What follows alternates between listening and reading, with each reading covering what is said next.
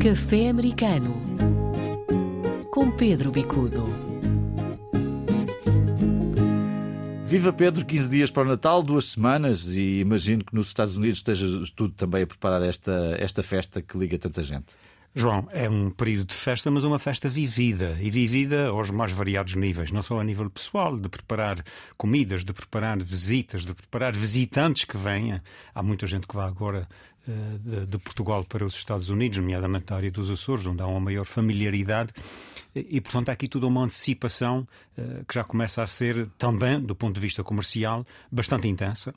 Uh, embora grande parte do comércio seja feito através da internet, grande parte continua a ser presencial. Há o prazer de ir escolher as ofertas, há o prazer de ir com amigos, de encontrar amigos e, portanto, todo um aspecto ligado, digamos, mais à parte comercial. Claro, os centros comerciais neste momento já estão enfeitadíssimos, já toda a gente a preparar, a viver esse espírito de Natal.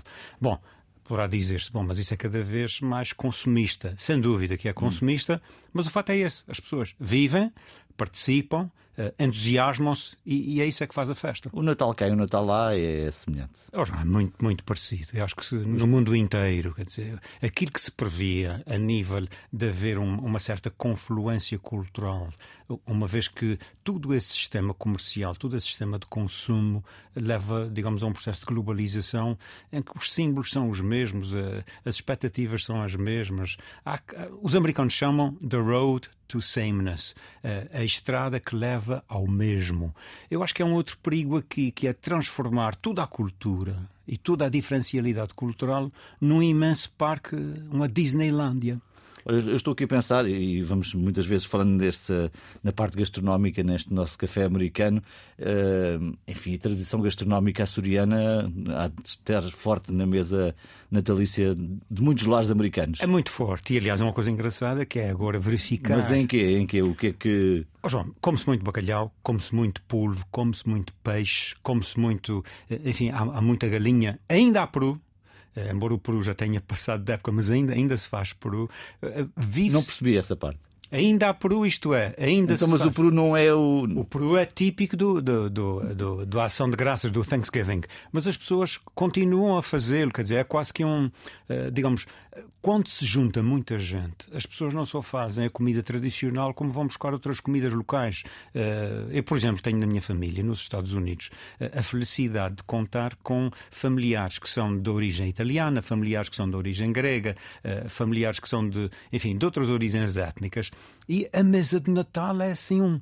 É, é um manjar, é um banquete de coisas diferentes, de, de, de baklava, de, de, de, comidas italianas refinadíssimas, coisas que, enfim, é um prazer imenso. E, e, a América, isso é o lado bom da América. A América dá-nos, de fato, uma oportunidade de conviver com outras culturas, que é uma coisa incrível, é extraordinário. E, e a mim isso dá-me um prazer uh, muito grande, que é ter na mesma mesa toda essa imensa diferencialidade cultural. É quase o contrário daquilo que dizíamos há bocadinho. Se, por um lado, a nível comercial de globalização, é quase que tudo uma, uma imensa, uma gigantesca Disneylândia, a nível da comida, nós continuamos a ter, felizmente, essa diferencialidade, o prazer da boa comida, o prazer da boa comida étnica diferente. Bom, agora para coisas menos boas, novo tiroteio, desta vez eh, na Universidade de Las Vegas. Foi um ano tremendo, Pedro. Olhando, olhando a partir da Europa para os Estados Unidos, foi um ano, uh, enfim, de, de, episódios que não têm. Não tem explicação. Desastroso, João. Há aqui um problema gravíssimo e, e de novo, as pessoas começam a ficar quase que uh, insensíveis a essas questões. Que não se fala, quer dizer, um tiroteio hoje já não é notícia. Isso é terrível, quer dizer, nós termos chegado a uma situação em que a violência, por ser frequente, por ser quase que do dia a dia, tornou as pessoas insensíveis, já não é novo, já não é inusitado, já não é notícia. Bom, o que é de facto notícia é que passamos nestes últimos 10 anos de uma situação em que tínhamos, em média, anualmente, cerca de, enfim, 15 uh, tiroteios desta natureza, e neste momento nós já estamos com 80. Este é o octogésimo evento, enfim, terrível evento, e Inclusivamente, olhando para os números, 51 destes tiroteios foram em, em liceus e em escolas uh, do ensino básico, 29 em universidades. Quer dizer, há, há aqui uma, é uma epidemia autêntica de violência e, embora o Presidente, mais uma vez, tenha procurado, junto do Congresso, que se limite, eh, sobretudo, eh, as armas que podem acondicionar eh, munições de grande, de grande calibre e de tiro rápido. Uhum. Continua automáticas e semiautomáticas. É? Semiautomáticas, é? exato, mas com. Uh, com, enfim, com uma cartucheira que permite tiro rápido uh, em dezenas de, de bala. E, portanto, o que é que acontece? Qualquer pessoa nos Estados Unidos facilmente adquire armas, qualquer pessoa, enfim, por mais razões inusitadas, uh, tem acesso, jovens, menos jovens, pessoas com mais ou menos um estabilidade. É? Neste caso, um professor de carreira. Quer dizer, é, é que já não. É, a situação extravasou de tal maneira é que já não é uma causa. Uh, digamos, é, é, um desatino de momento e as pessoas começam aos tiros. Uh, neste caso, na Universidade de Las Vegas, portanto, numa sala de alunos, num espaço de convívio de alunos, o professor, um professor que tem 60 e poucos anos, uh, eh, 67 anos, ainda não foi revelada a identidade, ele também foi morto nesse tiroteio pela segurança. E o que acontece é que pronto, são três pessoas mortas, uma gravemente ferida. Um...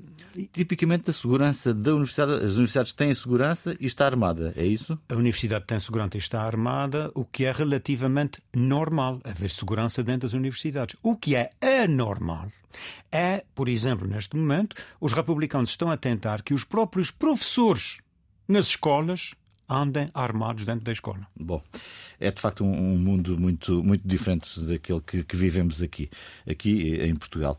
No Canadá, como estamos? Bom, Canadá. É, Antecipa-se um 2024 em que a economia vai continuar relativamente morna Portanto, não, não há decréscimo, mas também não há grandes aumentos. Mas é interessante ver como há muitas empresas a posicionar-se a nível de contratação. Portanto, o emprego começa a dar indícios de crescer, o que é ótimo. Agora, há também aqui problemas relativamente graves do ponto de vista não só do aumento de, das taxas de juro, sobretudo para jovens casais, eh, a nível da habitação, sempre a habitação, eh, e ao mesmo tempo nós temos um país que, do ponto de vista geográfico, está muito fracionado eh, a Grande Toronto tem problemas graves uh, a nível económico, a nível inclusivamente de uma certa desertificação da cidade, nós temos vindo a falar nisso, uh, mas por outro lado, áreas como, uh, portanto, os estados, desculpa, as províncias da Pradaria, mesmo as, as, províncias mais para o lado oeste, continuam a crescer muito rapidamente. Vancouver tem tido um crescimento extraordinário, um, uma outra cidade com grande crescimento, Edmonton, tem vindo a crescer muito e, portanto, há aqui áreas de grande crescimento. Montreal Montreal tem, tem tido uma situação, enfim, não foi muito afetada eh, tanto quanto Toronto, eh, e começa já a dar algum, alguns sinais de recuperação. Portanto, eh, a área mais para o, litoral a reagir melhor. Toronto é aquela que, enfim, a maior concentração do Canadá, é aquela que tem tido mais, mais problemas. Uh, Espera-se que esse, esse reacordar da economia canadiana traga melhorias também para Toronto. Toronto, lembro-me dessa nossa conversa aqui sobre Toronto, quando vi um anúncio, foi muito conhecido nas redes sociais, eh, em que um sujeito queria eh, arrendar parte do seu colchão, não é?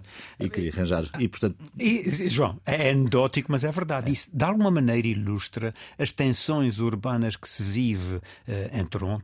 Mas é interessante verificar uma coisa: a Grande Toronto uh, tem uma diversidade muito grande. As cidades em volta, aquilo é uma megalópolis, uh, as cidades em volta de Toronto continuam a crescer e continuam eh, a avançar rapidamente. De fato, o problema está na, na, na parte central de Toronto. Claro. Ficamos por aqui. Pedro, um abraço. Voltamos na próxima semana. E bons preparativos de Natal. Haja saúde. Café Americano com Pedro Bicudo.